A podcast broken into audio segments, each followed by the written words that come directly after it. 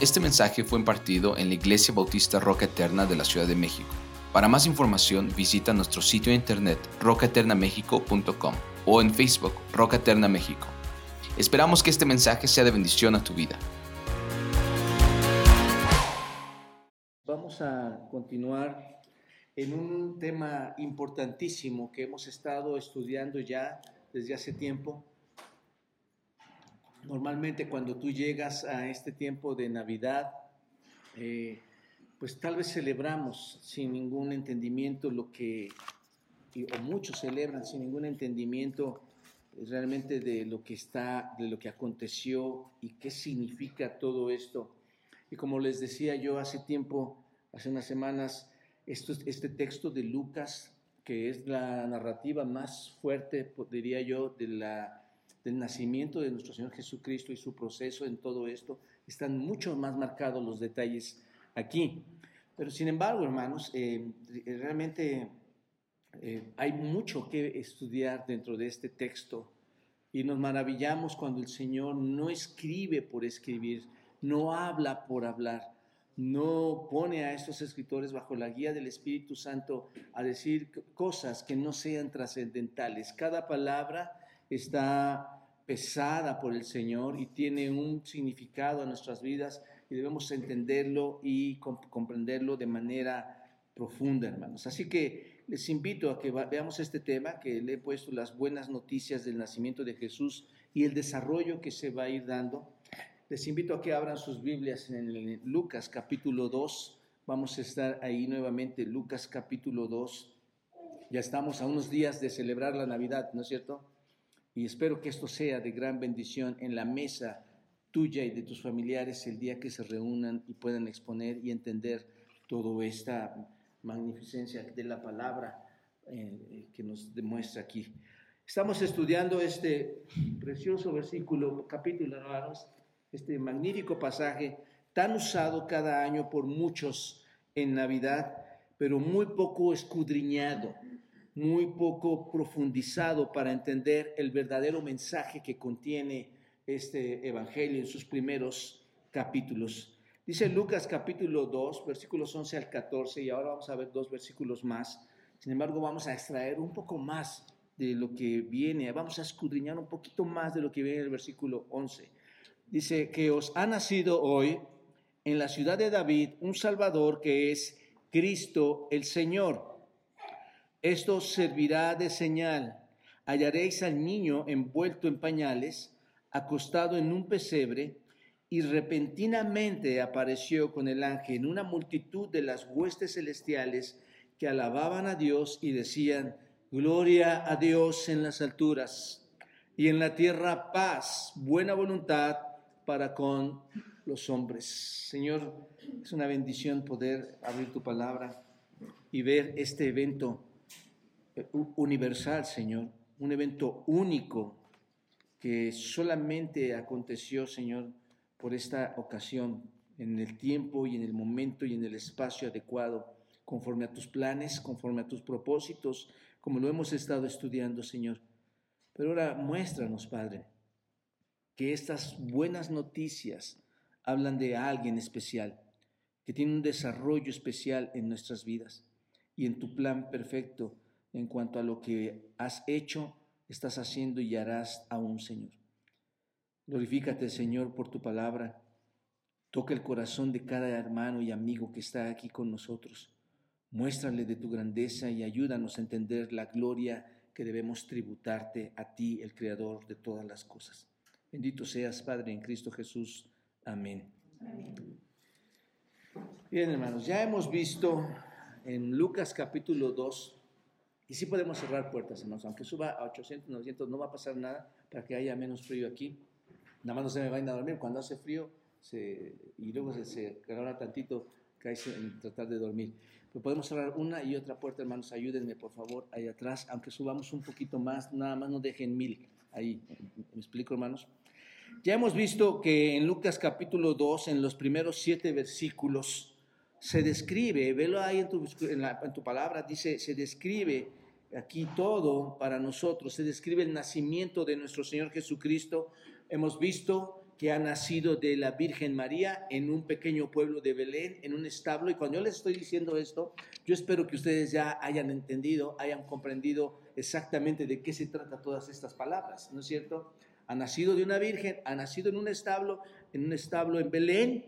Él nació, el nacimiento de nuestro Señor Jesucristo, como vimos en un principio, nadie lo sabía, era un nacimiento que no conocían todos, era un nacimiento anónimo, por decirlo así. Este, y eh, nadie sabía realmente nada sobre este bebé, sobre este niño. Era solo una pareja de jóvenes, muy jóvenes por cierto, ¿no? Como lo vimos, y otro bebé que estaba ahí realmente. Y al principio nadie entendió realmente lo que estaba aconteciendo, lo que estaba pasando en ese lugar. Sin embargo, pasó mucho tiempo o, no mucho tiempo, cuando en los versículos 8 al 11 observas ahí, se dio un anuncio de parte de un ángel hablando acerca del nacimiento de este niño, hablando a los pastores el nacimiento de este niño. Y les comenté que aquí en estos versículos el cielo se manifiesta, ¿no es cierto? El cielo se despliega con el resplandor de la gloria de quién, hermanos? De Dios que rodeó a todos estos pastores que se encontraban en ese momento ahí. Este es un texto que ya hemos comenzado a estudiar, hermanos, que estamos reflexionando y sin embargo quisiera que excaváramos, que excaváramos un poquito más en cuanto a este texto. Hoy vamos a ver dos, dos eh, puntos importantes que brotan de estos versículos 11 al 14 y que son, ¿quién es el bebé que nació en Belén? Quién es ese bebé. Y número dos, cuál fue o cuál es el verdadero propósito de este, de, esta, de este nacimiento, de estas buenas noticias. Así que vamos a ver en primer lugar quién es este bebé.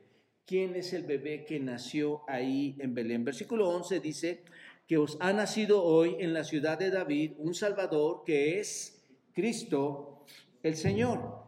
Esto os servirá por señal que hallaréis al niño envuelto en pañales acostado en un pesebre. El versículo 11, hermanos, cuando ustedes lo observan ahí, el versículo 11 dice que el niño está identificado como qué, hermanos? ¿Cómo se identifica este niño? Como un salvador, como un salvador que es Cristo el Señor. Cuando tú lees esto en este texto, ah, obviamente debe de llegar una pregunta a tu mente. Cuando tú ves que dice que Él es el Salvador, que es Cristo el Señor, viene una pregunta y puedes decir, ¿quién es este niño que nació en Belén que determina el destino eterno de cada ser humano? ¿No es cierto? ¿Quién es Él? ¿Quién es este niño? El ángel dice que es un Salvador, que es Cristo el Señor. No hay duda, hermanos, de aclarar quién es el Señor, ¿no es cierto? El ángel ya lo está diciendo aquí, el ángel nos dice muy claramente, en términos muy claros, primeramente dice que el niño es un salvador, y cuando dice que el niño es un salvador, otra pregunta podría llegar a nosotros, ¿no es cierto? ¿Un salvador para qué? ¿Un salvador de qué? Porque eso es, una pregunta válida, ¿no es cierto, hermanos? un salvador para salvarnos de qué? Bueno, la palabra Salvador implica que necesitamos algo, ¿no es cierto? Necesitas un Salvador. Entonces, si necesitas un Salvador es porque algo está implícito. Tú necesitas algo, ¿no es verdad? La palabra Salvador en el griego es soter. Y soter significa rescatar, rescatar a alguien, alguien que libra, alguien que salva. Eso es lo que significa esta palabra Salvador. Entonces, salva, salvado es sinónimo de ser rescatado. Tú eres salvado, eres rescatado. Esto implica que hay algo aquí, hermanos, hay un, hay un tipo, hay un tipo de condición de peligro, ¿no es cierto? Si se nos está diciendo que necesitamos ser salvos, hay algo peligroso en tu vida, hay algo peligroso en mi vida, hay algo que es amenazante a tu vida, y yo diría, hay algo que es mortal en tu vida, por lo cual necesitamos ser qué?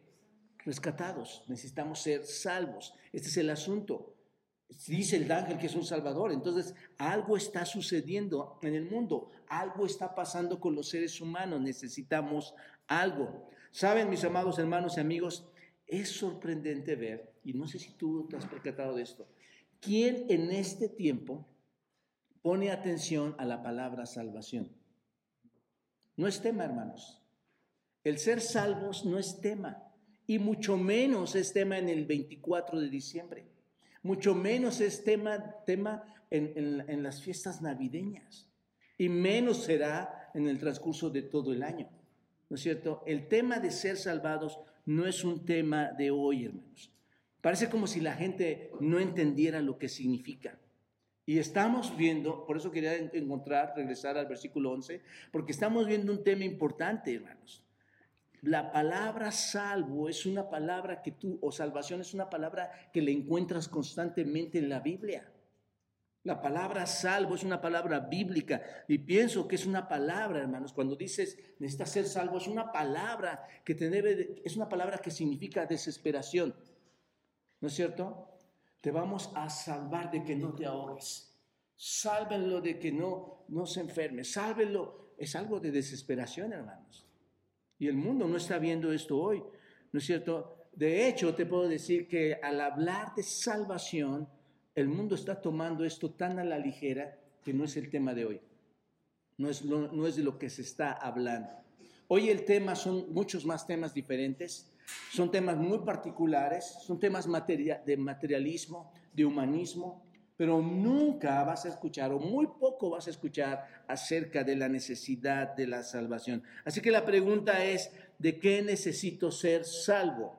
La pregunta es, ¿de qué necesito ser rescatado? ¿De qué necesitamos ser liberados y ser salvos?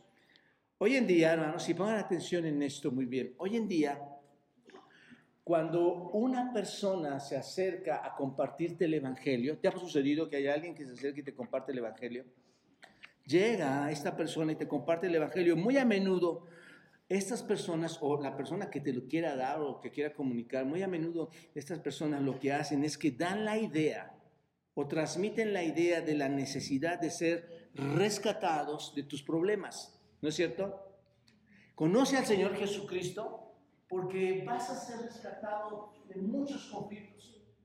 Tu vida va a cambiar porque tienes demasiados... ¿Quién de ustedes no tiene problemas en esta Llega a una persona con este, con este punto de vista y, va a decir, si quiero, si quiero, porque todo mundo tiene problemas. Entonces, se les da ese tipo de mensaje. ¿Sabes qué? Acércate al Señor para que seas rescatado, para que no tengas ya más problemas en tu vida. Por ejemplo, rescatados de un matrimonio que no funciona, ¿no es cierto? ¿Cuántos matrimonios disfuncionales existen, hermanos? Y tú hablas con ellos y obviamente van a querer, van a desear, la mayoría de ellos, si, mentalmente y lógicamente y conscientemente quieren arreglar su vida, van a querer desear arreglar su matrimonio. Otra cosa es, por ejemplo, cuando tus hijos están dándote muchos conflictos, cuando estás cansado de, tantos dolores de cabeza, de tanta angustia, de tanto dolor que a veces los hijos causan. ¿No es cierto? Te, te dicen, acércate al Señor porque tus hijos van a cambiar, tú, las cosas van a ser diferentes. O tú dices, estoy, tengo un trabajo y trabajo todos los días, trabajo arduamente, trabajo muy duro, pero no puedo progresar, pasan los años y no puedo progresar, mi vida es muy difícil, no puedo incluso viajar a otros lugares como otras personas lo pueden hacer, yo lo único que puedo hacer es viajar hasta Xochimilco. Y, y ese es el mensaje, hermanos. Ya saben, la vida simplemente no les está funcionando como quisieran. La vida no funciona como tú quisieras y se les anima a ser rescatados de eso. ¿Te das cuenta? Así es como se transmite el Evangelio. Sabes que tu vida va a cambiar, tus, tus problemáticas se van a terminar. De esta forma, hermanos, piénsenlo bien, tienes la idea de que Jesús va a venir, o vendría o vendrá, y te va a liberar de qué? De tus problemas. Él va a venir a liberarte de tus problemas. Jesús va a arreglar tu matrimonio, va a arreglar tu familia, va a arreglar tu trabajo, va a arreglarte todo un lugar donde puedas estar vacacionando, ¿no es cierto? Para que no tengas una vida problemática. Dios en Cristo Jesús vendrá y te va a rescatar de estos y tantos problemas, de estas y tantas insatisfacciones que tú estás pasando. También hay personas que pueden decir al compartir el Evangelio que Jesús te puede rescatar de hábitos malos ¿no es cierto? ¿Cuántos de ustedes quisieran terminar con todas esas conductas que les pesan mucho en su vida, hermanos? Amigos, ¿cuántos de ustedes quisieran dejar de mentir? Eh, y voy a poner ejemplo, no estoy diciendo que seas tú, no, el pastor está diciendo que nosotros somos esto, pero ¿cuántas personas quisieran dejar de mentir, de, de, de, actuar falsamente, de ser desleales, de, de ser dominados por deseos de la carne, por la lujuria, de ser dominados por la pornografía, porque eso, eso sucede, hermanos, de ser dominados por, por ser eh, groseros, de ser dominados de, por, por, todos los pecados sexuales, por la, y no solo los sexuales, por la droga, el alcohol, el fumar, por todas estas cosas y cualquier otro hábito que tú puedas estar buscando por cualquier medio en Internet. Cosas de las cuales no puedes resistirte y estás cansado porque esas cosas te están fastidiando, ¿no es cierto? Cosas que simplemente no puedes controlar como por ejemplo tu temperamento. No se te puede decir algo, no se te puede opinar porque, o, aconsejar, porque tu temperamento va a traer consecuencias y cuando tu temperamento es un temperamento malo, va a traer y va a arruinar la relación con tu esposa, con tu esposo, con tus familiares y aún en la propia iglesia, hermanos. Estás arruinando tu relación con tus hijos y, y Jesús, ¿qué va a hacer cuando te dan este mensaje? Jesús va a venir y va a arreglar todo eso, ¿no es cierto? va a tranquilizar y va a cambiar todos estos impulsos. Él te va a liberar de todos estos deseos que destruyen tu vida y que no solo tu vida, la vida de los que están alrededor tuyo, la vida de ellos también. Así que hay personas que verían el evangelio de esta manera, ¿no es cierto? Donde Jesús va a venir y llenará todos aquellos huecos, todos aquellos hoyos, todos aquellos vacíos en tu vida. ¿Te das cuenta?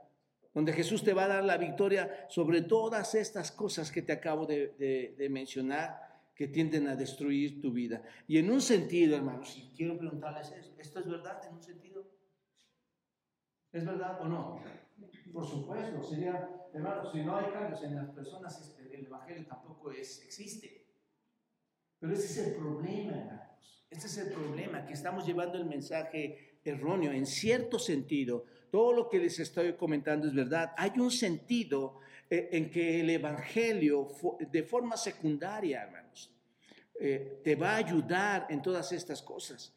Porque cuando tú vienes a Cristo, cuando eres regenerado, cuando eres un hombre genuinamente salvo, cuando genuinamente te has convertido al Señor y eres una nueva criatura en Cristo y perteneces a Dios y el Espíritu Santo viene y mora en ti, hace residencia en ti, la presencia de Dios tiene un efecto en tu falta de realización de tu vida y ahora Tienes el poder del Espíritu Santo sobre los problemas, sobre los hábitos, sobre las pasiones que genera tu, carnalidad, que genera tu, tu, naturaleza pecaminosa. Ahora vas a tener ese poder para que haya esos cambios. ¿Me explico, hermanos? Sí hay cambios en todo eso. Esto es cierto, pero esos no son los temas principales de la salvación. Esto no es lo que significa la salvación, hermanos. El tema es otro. Hay otra cuestión que es fundamental, que es primaria, que es primordial y que y de forma singular ocupa una, un mensaje especial, hermanos. Porque déjame decirte que no todos los en el mundo están insatisfechos, ¿no es cierto? Porque si viniera nada más por los insatisfechos, también eso sería una cosa ilógica. No todos en el mundo tienen estos problemas. No todos en el mundo sufren lo que, lo que te acabo de comentar. Existen muchas personas eh, en su entorno, en su, en su vida materialista, y por ser una vida materialista muy fuerte y tener recursos, ellos viven felices, aparentemente, ¿no es cierto? Existen muchas personas eh, materialistas que están muy felices de permanecer siempre en la condición en la que se encuentran actualmente. Hay personas que viven felices por, por eso. Están viviendo la vida al máximo en lo que a ellos les respecta. Tienen todo este, lo que ellos quisieran tener, todo lo que pudieran desear, lo tienen, tienen bienes, tienen dinero, tienen casas, pueden vacacionar en cualquier parte del mundo, mandan sobre otras personas, ¿no es cierto? Lo tienen todo, están realmente contentos. Así que ese no es un problema universal, hermanos. No sé si me explico en esto. Si, si nada más fuera por tu problemática, ese no es un problema universal. Hay un problema universal, hermanos, que afecta tanto a, a, ricos como a pobres, que afecta tanto a, tanto a personas morales como a personas inmorales. ¿Me explico en esto? Es un problema universal. Entonces, si tenemos un Salvador que vino a salvar al mundo y, y Él es el Salvador del mundo, entonces no puede haber venido al mundo a salvar solo a los que tenían problemas, ¿no es cierto? Porque está hablando del mundo. No vino a salvar a los insatisfechos nada más. Eso no puede ser el problema principal porque no todo el mundo tiene problemas de insatisfacción o problemas de, de morales o de moralidad. No todo el mundo está impulsado a un punto de, del desastre porque viven en sus pasiones. No todo el mundo está dominado por todas estas cosas. Hay personas, hermanos, que tienen dominio propio, aún que no son creyentes, que son morales, se comportan correctamente. Pero aún estas personas están en problemas, hermanos. Eh, no son problemas universales. ¿Entendemos esto, hermanos? El problema universal por el cual el Señor envió a nuestro Señor Jesucristo, el problema universal por el cual Dios envió un Salvador para librarnos, no es el problema de la falta de propósito en tu vida, de la vida problemática, de los conflictos en tu vida. No lo envió para eso. No es el problema de la pasión o la lujuria o los malos deseos. El problema, hermanos, es que eh, el hombre vive en pecado. El problema es el problema del pecado y la culpa. Ese es el problema. ¿Te das cuenta? Romanos 3 dice que todos hemos que, hermanos. ¿Cuántos estamos destituidos de la gloria de Dios? Todos. Entonces, ese sí es el problema universal. Ese sí abarca a todas las personas. ¿Te das cuenta? Eso es muy diferente, hermanos, al entender o al ver a un Salvador del que nos habla la Escritura nuestro Señor vino, vino a esta tierra, vino un Salvador para rescatarnos de las consecuencias de nuestros pecados. El punto es que todo el mundo entra en esta categoría, hermanos. Nadie queda exento. Aún los más felices en esta tierra, hermano. Aún las mejores personas en esta tierra entran en esta categoría. No importa si eres una persona que vive sin problemas o que tiene muchos recursos o si eres una persona que no está particularmente consumida por los problemas de lujuria, por los problemas de los malos deseos y que tienes una cierta medida de autocontrol en esos deseos malos y vives la vida de forma eh, moral. Todavía tienes el mismo problema junto con cualquier otra persona. Ahí es donde tenemos que ir al Evangelio, hermanos. Entendamos esto. Ese es el tema del Evangelio. ¿Entendemos esta parte, hermanos? Cuando tú presentas el Evangelio, y lo vimos en Romanos desde el principio, lo primero que presentas a las personas es su tragedia espiritual. Le vas a llevar las malas noticias. Le vas a decir la condición en que vive todo ser humano.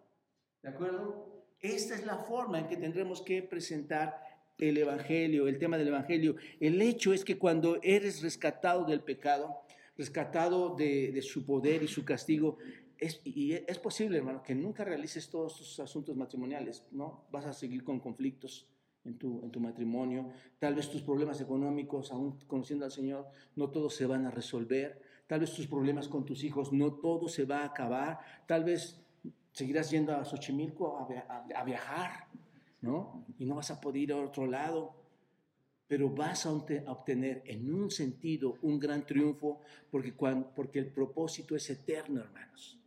La salvación es eterna. Esas cosas que no se hacen realidad en esta tierra, hermanos, no importan tanto como importa tu perdón de pecados. No sé si me explico eso es mucho mejor. Cuando te das cuenta de que tienes un perdón de pecados, un perdón completo y que tienes el Espíritu Santo de Dios para darte la victoria sobre tus pasiones y hay una medida de alegría, de victoria en eso, porque sabes que ahora en Cristo sí vas a atacar todos esos conflictos, pero vas a ser salvo para toda la eternidad, ¿no es cierto?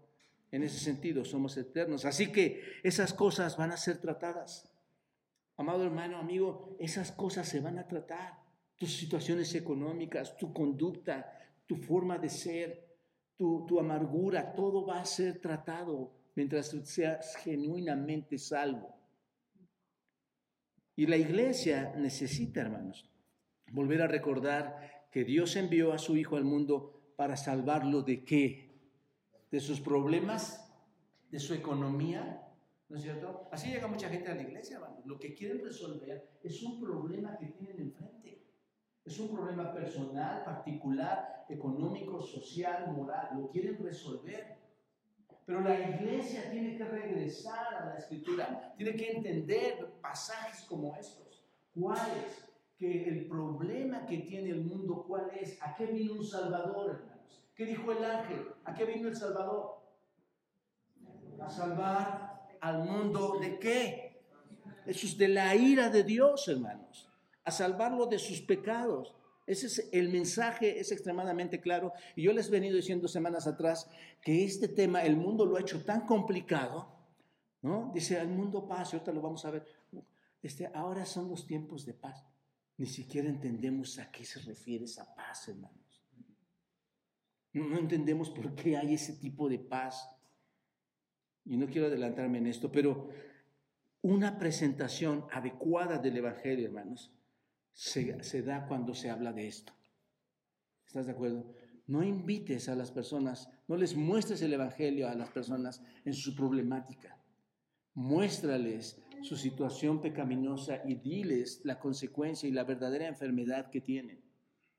Y entonces llévales a todas estas verdades. Preséntales de forma correcta el Evangelio. Eso es precisamente lo que está ligado al anuncio del ángel, hermanos. El ángel está hablando aquí de que nace hoy alguien, ¿no? Dice, ha nacido hoy alguien y está acostado allí. ¿En dónde, hermanos? En un pesebre, ¿en, qué lugar? En Belén. ¿Cuántos días tiene de edad? ¿O qué edad tiene? Un día, un día de edad.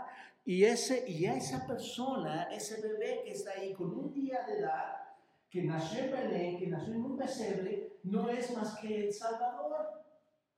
No es más que Dios. ¿Te das cuenta de esto? Es alguien que reina, hermanos. Ese es, el anuncio.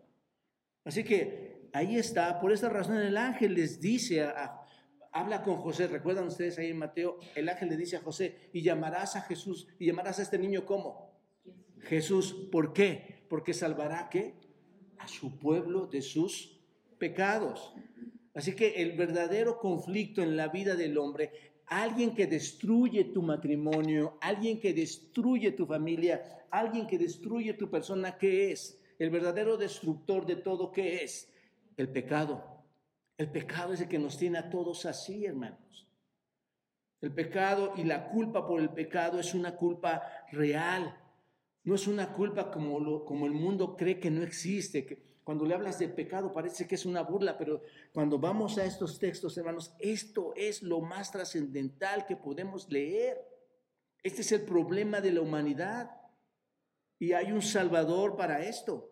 Entonces la gente va a ser salvada, necesita ser rescatada, necesita ser liberada. Eso es precisamente lo que debemos entender al escuchar y al compartir el Evangelio. Así que esta es una buena noticia las buenas noticias que causan alegría para todo el pueblo. Ya, ya, estudiamos esto de alegría y pueblo y a qué, a pueblo se refiere todo. Pero hermanos, entendemos entonces, esto es una gran noticia. Cuando nos sentamos a la mesa con alguno de ustedes a compartir el Evangelio, hermanos, es uno de los grandes privilegios que Dios nos da, porque podemos decirte tu verdadera necesidad. Llegaste buscando otra cosa, Llegaste buscando soluciones, pero te tenemos que anunciar que hay un Salvador que vino a rescatarte por tu pecado. Ese es el punto, hermanos. Ahora bien, ya hemos notado que Jesús es el Salvador. No quería dejar pasar este versículo 11. Muy importante entender eso, hermanos. Porque dice el ángel que es un Salvador, que salva a su pueblo de sus pecados, ¿no? Él es un Salvador. Pero el ángel está identificando a este Salvador como alguien, como que identifica el ángel a este Salvador.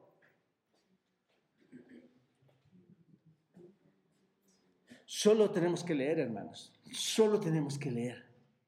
La manera de interpretar es leyendo. ¿Cómo identifica el ángel al Salvador? Como Cristo. Lo identifica como Señor. Es, eso es interesante, hermanos. El ángel lo identifica como quien es Cristo el Señor. Observen en el versículo 11 que su nombre primario, ¿cuál es el nombre primario del Señor? Jesús, ¿no es cierto? Su nombre primario, Jesús, en este versículo 11, por decirlo así, no se menciona aquí, no se da aquí. Eso se da en Mateo capítulo 1. En Mateo dice que debe llamarle Jesús. Pero aquí dice que es, ¿qué hermanos? Un Salvador que es Cristo el Señor. Entonces, su título es dado aquí. El, título de Jesús es dado aquí. No su nombre terrenal, por decirlo así. Su título, ¿cuál es, hermanos? El título de Jesús, ¿cuál es? Cristo el Señor. Entonces, cuando tú entiendes esto, las cosas cambian. Eso debe entenderse que Él es tanto Cristo como qué, hermanos? Como Señor. Él es Cristo y Él es Señor. Y, Cristo en el, en el griego es Christos y Señor es Curios. Cristos Curios. Es tanto Cristo como Señor. La palabra Cristo, hermanos, es un título que significa Mesías. Y Mesías es un título para el ungido, para un ungido. Eso es lo que significa Cristo. Simplemente significa ungido. Y si lo ves así, es el ungido de quién? De Dios. Es el ungido de Dios, es la elección especial de Dios. Dios no te eligió, eligió a ti, no te ungió a ti. Dios no te eligió a ti, no, no me ungió a mí. ¿Quién es el verdadero Cristo? ¿Quién es el verdadero ungido por Dios? Cristo, Jesús. ¿Te das cuenta? Ese es el asunto. Los reyes en el pasado, hermanos, eran qué? Ungidos, ¿no es cierto? Para colocarlos en qué, hermanos? En la posición más alta, con la autoridad más alta. Y aquí Dios unge a, Cristo, Él es el ungido, Cristo es el rey, Cristo es el ungido de Dios. Esto nos debe estar llevando a pensar, hermanos, en cuanto al nacimiento, en cuanto a lo que vamos a celebrar. Él es el ungido de Dios, está colocado en el, en el cargo más alto, con el título más alto. ¿Te das cuenta? Cristo entonces es el que se sentaría, conforme vemos en las escrituras, en el trono de David y establecería su reino y luego eh, eh, un reino que sería por cuánto tiempo, hermanos? Por los eternos, por los siglos de los siglos. Este bebé de ese momento, en ese tiempo, ¿quién es? ¿Quién es? No es esa cosa ridícula, hermanos. No es un muñeco de de barro, no es un muñeco de madera, no es un cuadro, es un bebé real, común y corriente en el sentido humano, pero diferente porque tiene una característica especial. Él tiene un título. ¿Quién es ese bebé? Cristo. ¿Quién es quién es el Cristo? El ungido. ¿El ungido de quién? De Dios. Y es un Salvador. ¿Te das cuenta? No puedes tomar esto a la ligera. Cuando ustedes leen el, Evangelio de Mateo, ustedes van a ver que Mateo trata todo el tema, así como Juan trata a, Jesús como el que es el, Hijo de Dios, como que Él es el, Dios mismo. Mateo trata a Jesús como el Rey. Todo el capítulo, todos los capítulos de Mateo lo tratan como el Rey. Eh, se van a dar cuenta a lo largo que ustedes lean este Evangelio, lo trata como Jesús como el rey. Así que lo que estamos viendo aquí, hermanos, es que este pequeño niño, ¿no es cierto? El texto es muy pequeño, capítulo 2 es muy pequeño, pero este niño pequeñito en este pesebre, en ese lugar sucio, en ese lugar inmundo que estaba ahí, en, en las circunstancias más complicadas, ese niño en el pesebre era quién? El rey más grande que el mundo jamás pudiera conocer. ¿Te das cuenta de esto? Era el rey de todos los reyes. Es asombroso, hermanos, entender, cuando tú entiendes esto, y no sé si te pasa en este momento, pero cuando tú eh, te asombras de ver este texto, entender que ese bebé que estaba allí era Cristo, era el rey, es Dios mismo. Y entender que por el beneplácito de Él, siendo la segunda persona en la Trinidad, vino por su beneplácito a esta tierra, a este mundo, ¿no es cierto? A, someterse a condiciones humanas como las nuestras. Por eso Filipenses dice que se hizo igual, no porque seamos muy especiales, se hizo igual haciéndonos notar que se vi, que se hizo lo más bajo en ese sentido, haciéndose como quien, hermanos, como a los hombres y estando en la condición de hombre que hizo, se humilló a sí mismo hasta una muerte de cruz, que ese era su propósito. Entonces, fue tan grande su placer en ese sentido que se sometió a las condiciones de ser un bebé. ¿Quién se sometió a la condición de ser un bebé? En el principio era el verbo y el verbo era con Dios y el verbo era ¿quién se sometió a ser un bebé? ¿Por qué? ¿Por qué? El mundo no quiere hablar de este tema, no, no entiende la palabra salvación. ¿Por qué? Porque vino a salvar al mundo. ¿No están de acuerdo? Cristo, el ungido, vino a salvar al mundo, que es Dios. Y no dice solamente Cristo, dice Cristo. ¿Y cuál es el otro título que tiene Cristo ahí, o que, tiene Jesús como Cristo? Señor, curios. Es un término que se refiere a alguien que tiene un lugar especial, que tiene un lugar de liderazgo, un lugar de autoridad. Así que decir que este niño es Señor, escuche muy bien esto, por favor, decir que este niño es Señor es decir, que este niño es quién? Dios. Yo pensé que iban a saltar ahí. Lo que pasó ahí, hermanos, es la presencia de Dios en la tierra. Y ya lo expliqué esto hace semanas atrás. No siempre se ha dado la presencia, le estamos esperando nuevamente la presencia de Dios. Pero es la presencia de Dios. Este niño es el Señor. Mis amados hermanos, amigos, deben recordar esto siempre. La confesión más importante, la confesión cristiana fundamental, básica, por llamarlo así, hermanos, del cristianismo es ¿cuál? Jesús es el Señor. Esa es mi, confesión básica, hermanos. Jesús es el Señor. Y ahora entendemos que es, Cristo y que es Señor, ¿no es cierto?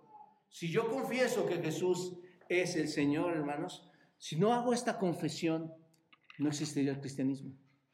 Tan simple como eso, no existiría. Porque Romanos capítulo 10, versículo 9, ¿qué dice, hermanos? Que si confesares con tu boca que qué? Que Jesús es qué, hermanos? el Señor serás qué. Entonces, ¿existirá el cristianismo o no si confiesas esto o no? ¿Te das cuenta? Confesar a nuestro Señor Jesucristo como Señor significa decir que Jesús es Dios. Y si es Dios, esto implica autoridad, esto implica soberanía máxima sobre todo el universo, hermanos. ¿Te das cuenta de esto?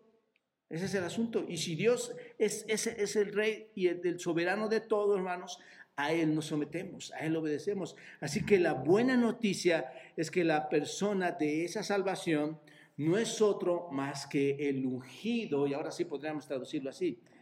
Él es, el que nació ahí, es el ungido rey de Dios, que no es más que Dios mismo. ¿Te das cuenta? Isaías 9:6 Vayan todos ahí, ahí lo van a ver, hermanos. Isaías 9:6 afirma esto cuando dice, un pequeño, porque un niño os es nacido, hijo nos es dado, y el principado sobre su hombro, y se llamará su nombre, ¿qué, hermanos? Ahí está todo lo que les estoy diciendo a ustedes, hermanos. La máxima autoridad, la máxima soberanía sobre el universo, aquí está eh, un hijo nos es dado y el principado sobre su hombre se llamará su nombre qué? Admirable, consejero, Dios fuerte, Padre eterno, príncipe de paz. ¿Te das cuenta? No hay duda, hermanos, de quién es este niño. Ahora ustedes saben quién es este niño, ¿no es cierto? Es, ¿Quién es este niño, hermanos? Es Cristo, que significa qué? Él ungido de Dios, que es Dios mismo, soberano en todo, ¿no es cierto?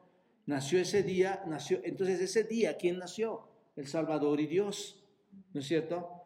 Ahora entendemos, cuando leas este texto, entendemos quién es Jesús. Luego, versículo 12, hermanos. No me voy a detener ahí mucho en el 11. Versículo 12. Nos lleva entonces a, la siguiente declaración del ángel. Observen lo que dice el ángel. no les dice a los pastores que vayan a buscar al niño, ¿o sí, hermanos? Dice, esto os servirá de señal. No les dice, vayan y busquen a Jesús y esto les servirá de señal. No, no dice eso. Observen el texto, dice, esto les servirá de señal. Observen que este ángel está asumiendo, hermanos, que ellos van a ir a buscar al niño, ¿no es cierto? Que ya lo van a hacer, lo cual nos indica, y lo, compartía con ustedes hace unas semanas, que seguramente estos pastores creían en el Señor, ya, conocían y estaban buscando al Mesías. Entonces, porque ellos van, no les está pidiendo que vayan a hacerlo, ellos mismos van.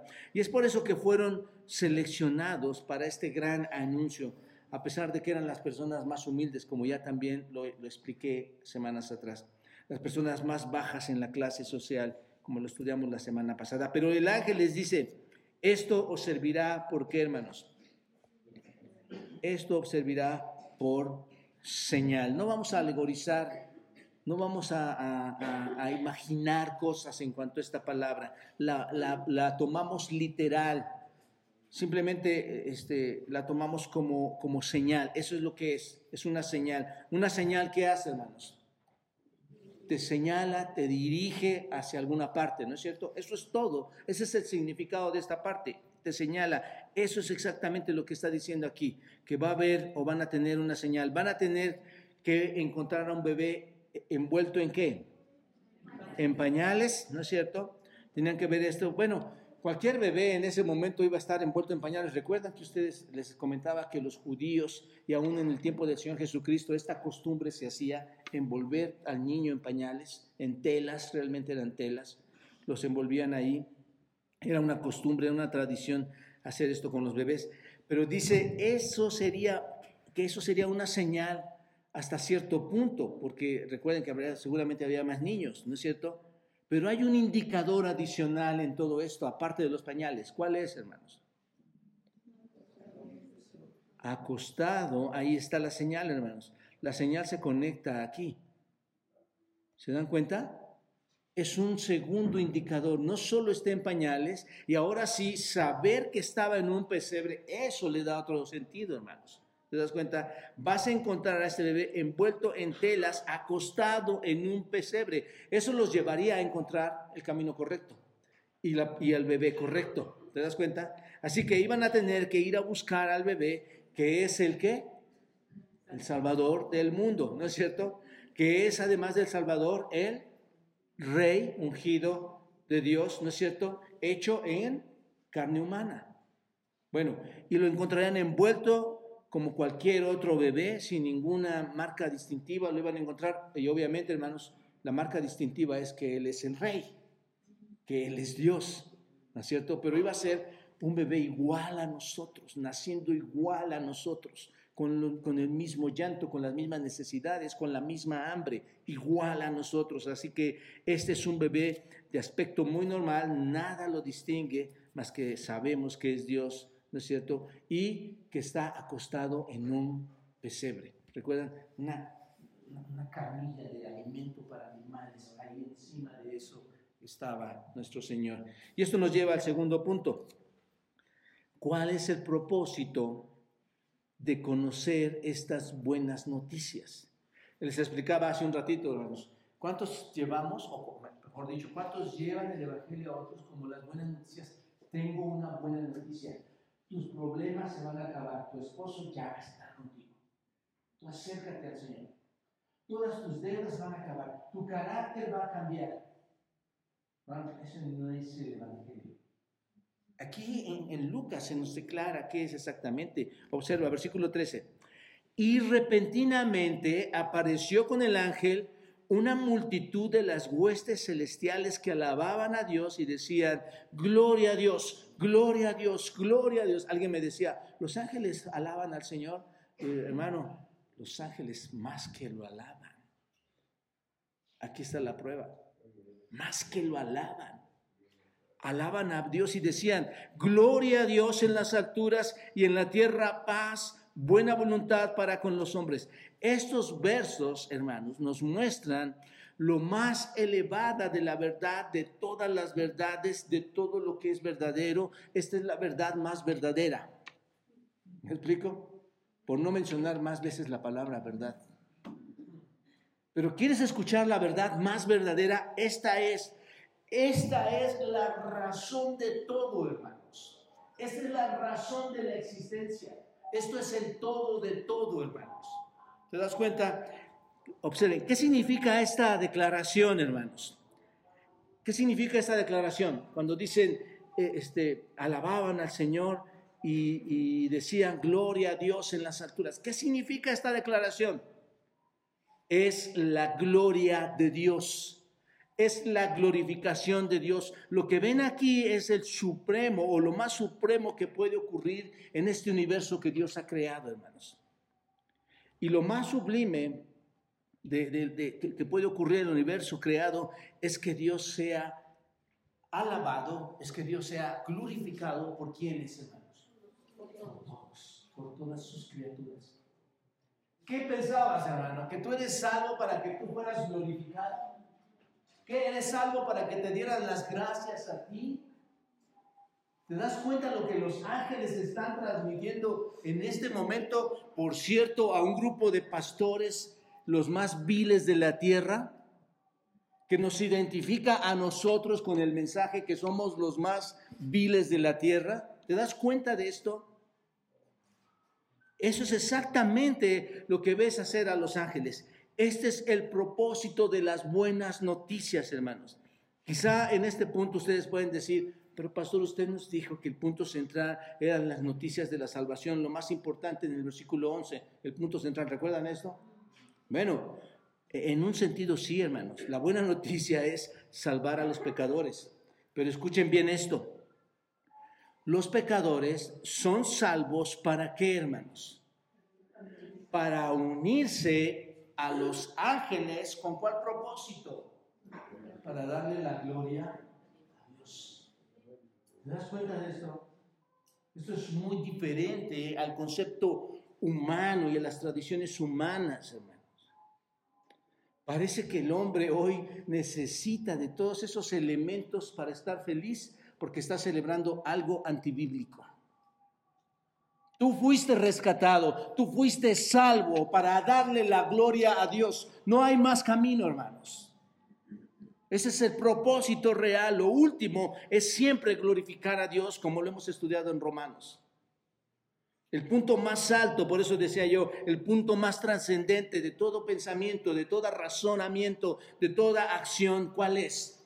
Todo es glorificar a Dios.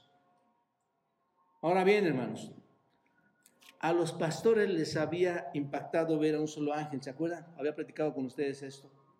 Vieron a un ángel y esto les causó un impacto tremendo, ¿no es cierto? Escuchar ese mensaje increíble de este ángel les causó un, impacto tremendo. Eso ya es un evento de por sí sorprendente, ¿no es cierto? Un, evento impactante. Pero el versículo 13, vean el versículo 13, hermanos, y, y dice, y de repente o repentinamente, esta palabra, no me quiero introducir en estas palabras tanto, hermanos, pero otra vez, ¿cómo es? Está un ángel con ellos y repentinamente, ¿qué es repentinamente?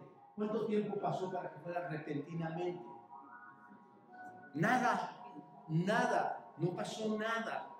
Ellos ya están de por sí muy, muy sorprendidos, muy alterados. Y dice, repentinamente apareció con el ángel, ¿qué hermanos? Una multitud de las huestes celestiales.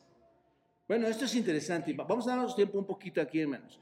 Una multitud, esta palabra multitud, fletos o, fetos, fletos más bien, en griego, significa gran número.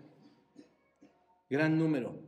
Y la palabra huestes que ven ustedes aquí, estatría, significa ejércitos. Entonces, gran número ejércitos. Si lo traducimos en ese sentido, hermanos, diría así, apareció un gran número del ejército celestial. Un gran número del ejército celestial. Estos son los ángeles. Esto es el ejército celestial. Los ángeles. ¿Cuántos son la multitud? ¿Cuántos son la multitud de la que habla aquí? Yo no sé. Solo dice que era una multitud. Una gran multitud. Hay, expertos, hermanos, que dicen que eran cientos de millones de ángeles. Cientos de millones de ángeles. Observen, cientos de millones. Y dicen que solo era un grupo representativo, no eran todos. Es solo un grupo representativo. Aquí me llega a la mente cuando Pedro quiere cortar la, oreja del, soldado y, y dicen, ¿tú crees que no puedo llamar a ejércitos de ángeles? ¿tú crees que Dios no puede hacer todo lo que quisiera con nosotros? Tiene una multitud de ángeles. Y yo lo creo, hermano. ¿Sabes por qué lo creo? Cuando tú vas a Apocalipsis, vayan todos a Apocalipsis capítulo 5. Apocalipsis capítulo 5, versículos 11 y 12. Observen esto, esto que es grandioso ahí, hermanos. Apocalipsis 5, 11 dice, y miré y oí la voz de, muchos ángeles alrededor del trono. ¿Cuántos ángeles, hermanos? muchos ángeles alrededor del trono y los seres vivientes y de los ancianos, y su número era qué, hermanos? Millones, no cientos, millones de millones. ¿Te das cuenta? Es por eso que lo creo, hermanos, y que decían a gran voz ¿qué, hermanos, el cordero que fue inmolado, ¿quién es el cordero? Cristo. ¿Quién es Cristo? El ungido. ¿Quién es el ungido?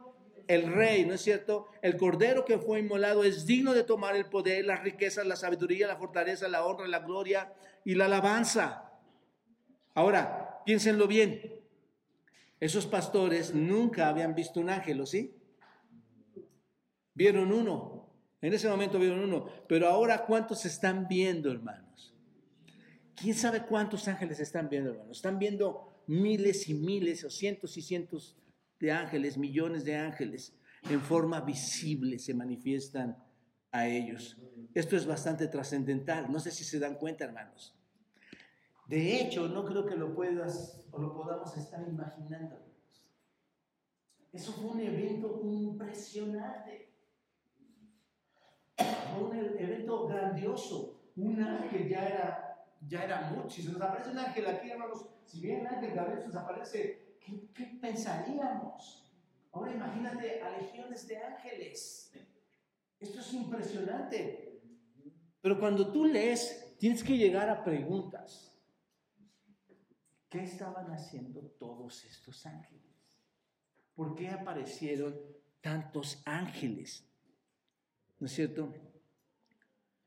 El punto central aquí está, hermanos. Aquí está. ¿Por qué aparecieron esos ángeles? Estaban, ¿qué hermanos? Alabando a Dios. ¿Aparecieron para qué, hermanos? Para alabar a Dios. ¿No es el punto central de todo, hermanos? ¿No es la razón de todo?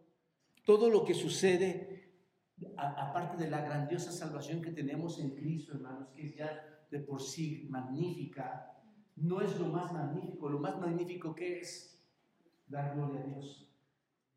Por eso, hermanos, es ridículo las iglesias no lleguen a la iglesia para alabar a Dios.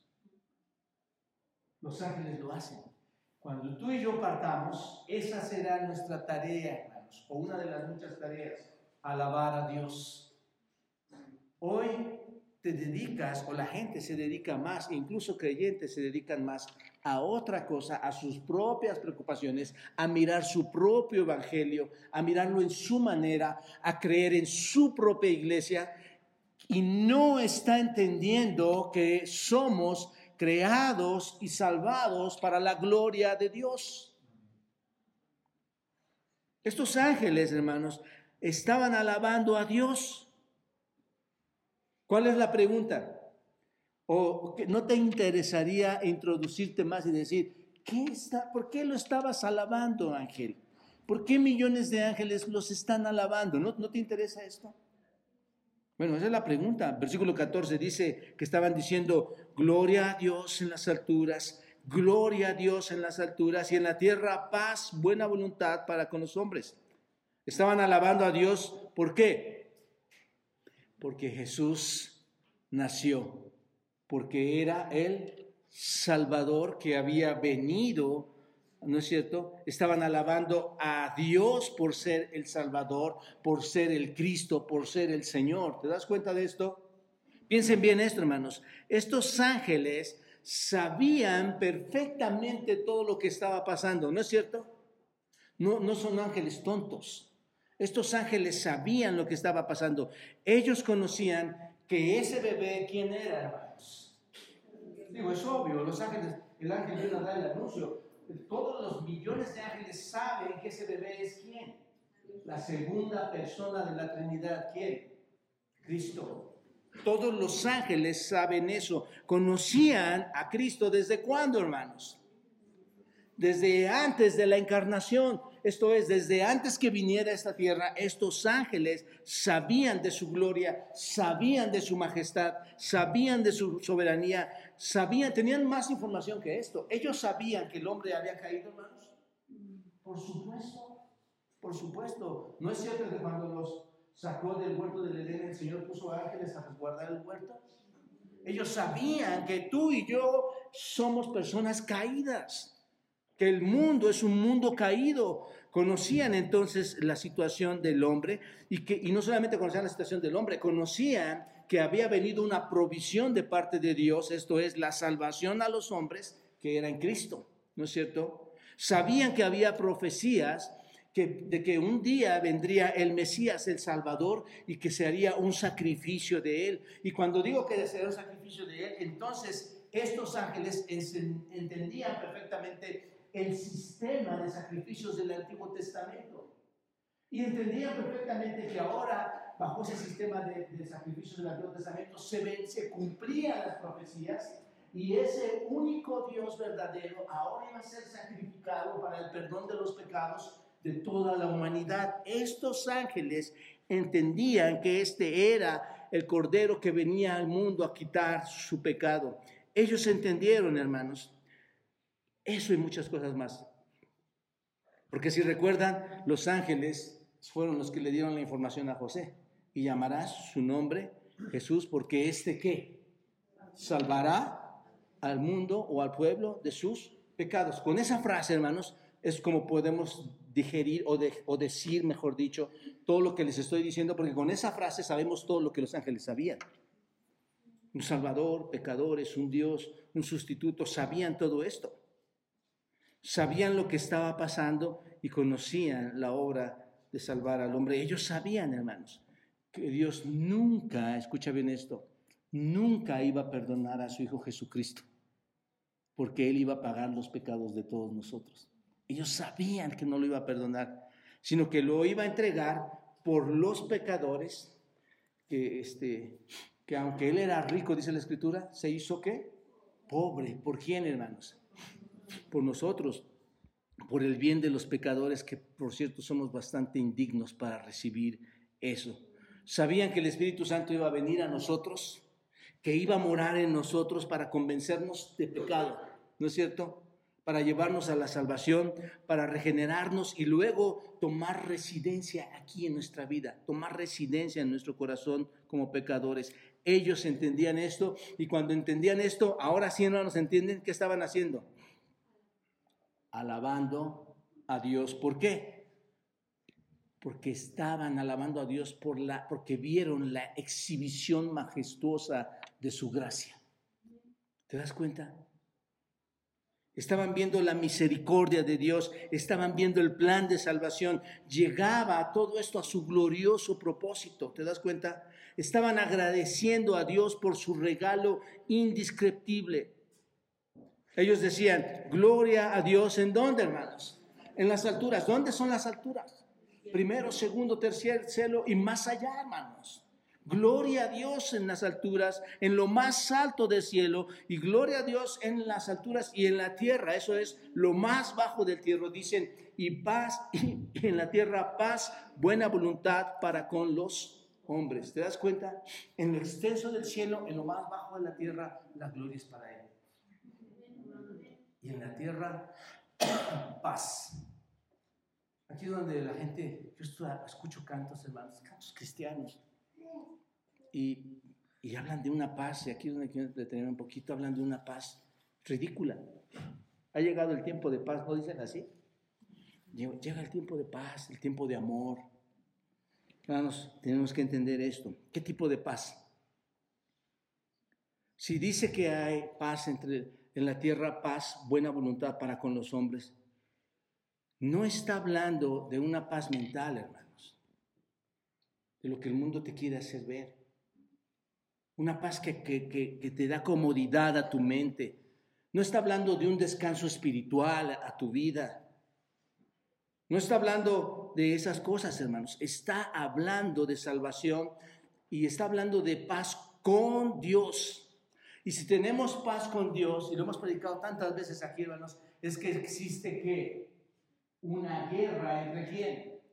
Entre Dios y el pecador, ¿no es cierto? Hay una guerra entre Dios y el pecador y en cuando Cristo viene a esta tierra, hermanos, se hace en ese sentido esa paz con Dios, la batalla ha terminado, Dios ya no es nuestro enemigo y nosotros no somos más su enemigo, ¿te das cuenta? Sino que ahora hay una reconciliación que ha llegado en Cristo Jesús. Así que en lo más alto está la gloria de Dios y en lo más bajo está lo más bajo de la tierra está la paz entre quienes, hermanos, los hombres. Así que están alabando a Dios por eso, están alabando a Dios, dándole gloria en el cielo, porque Él ha traído la salvación a la tierra. Esta es una alabanza grande, hermanos. Es la alabanza más pura, es la alabanza más perfecta, es la alabanza más santa, dada a quién. ¿A quién se le da únicamente esa alabanza? A Dios. ¿Por qué, hermanos? porque Él es el supremo, Él es el digno de llevarse esto, porque Él, ha enviado a Jesús para salvar a quienes, a ti.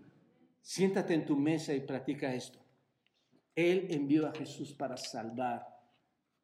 Pero, hermanos, la, gente quiere llevarse la gloria, ¿no es cierto? Vamos a hacer esto. Vamos a vivir estas fechas navideñas de esta manera y vamos a celebrarlo de esta manera no están entendiendo absolutamente nada. Absolutamente nada. El Señor vino, hermanos, para salvarnos por su y, tiene una voluntad impresionante. Aquí termina el versículo 14. Observen esta parte. Termina con una declaración muy interesante. ¿Qué dice? Buena voluntad para con los hombres. Para entender bien esta frase, hermanos, y lo voy a sintetizar aquí, diría de, manera, de esta manera, paz entre los hombres de su buena voluntad. De su buena voluntad, de Él tenemos paz nosotros. No son los hombres los que la han ganado. ese es el punto. ¿Me explico? Es Dios quien lo ha dado a su pleno placer. ¿Te das cuenta? La paz de salvación pertenece a aquellos a quienes se complace dárselas. Tú tienes paz de salvación porque a Dios de su buena voluntad le complació dártela.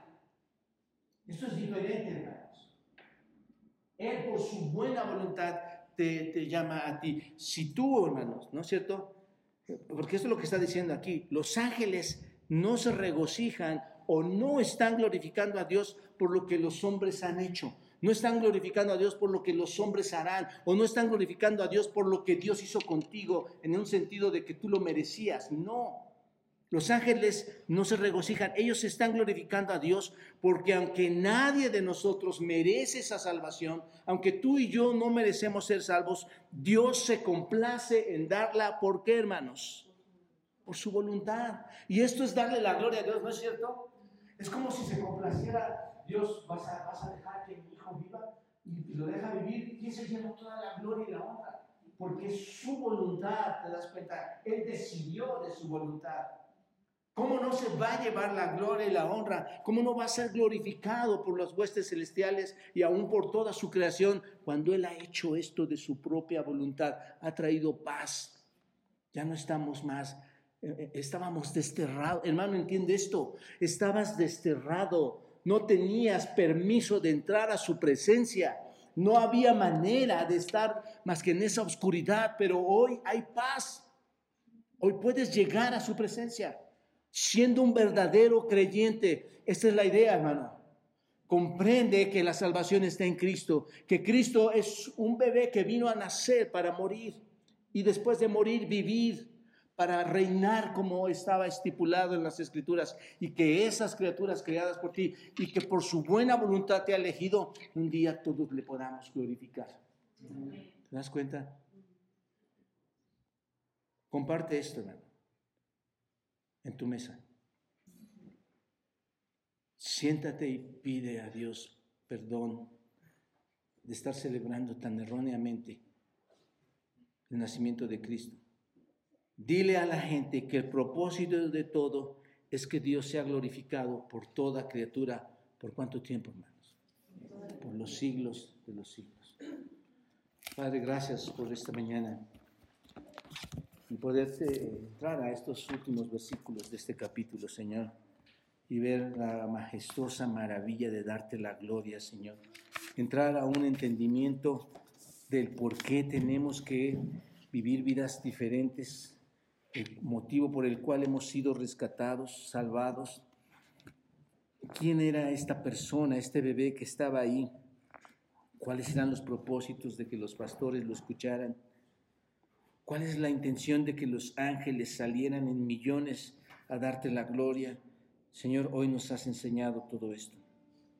Y hoy queremos ser partícipes de esta glorificación a tu ser, Señor. Tú que eres nuestro Creador lo mereces. Y Padre, sobre todo, te agradecemos porque en tu voluntad, Señor, nos das la oportunidad de conocerte y de otorgarnos esa redención en Cristo Jesús. Señor, no hay batallas en nuestra, en nuestra vida, materiales, físicas, mentales, que sean más grandes, Dios, para distraer nuestra atención y no poder ver que el propósito real es, en medio de cualquier circunstancia en mi vida, darte la gloria, Señor.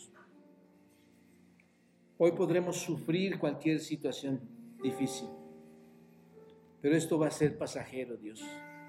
Un día en la eternidad, con cuerpos glorificados y una vez eternos, Señor, moraremos junto a ti sin más lágrimas, sin más llantos, sin más sufrimiento. Porque a ti, Señor, te ha placido darnos a tu Hijo Jesucristo. Y con ello todas las promesas y la herencia que no merecemos, Dios pero esa es tu preciosa voluntad, Señor. Gracias, Padre. Ayúdanos a llevar, a llevar un buen mensaje del Evangelio, que no sea un Evangelio trastornado, que no vayamos con las personas a decirles que sus vidas van a cambiar, sus problemas se van a terminar y que todo será amor. Señor, ayúdanos a, llevarles el mensaje de su tragedia, Señor pero también las buenas nuevas de un Salvador, que un día, Señor, por Él seremos reunidos a tu presencia para tu gloria. En Cristo Jesús. Amén.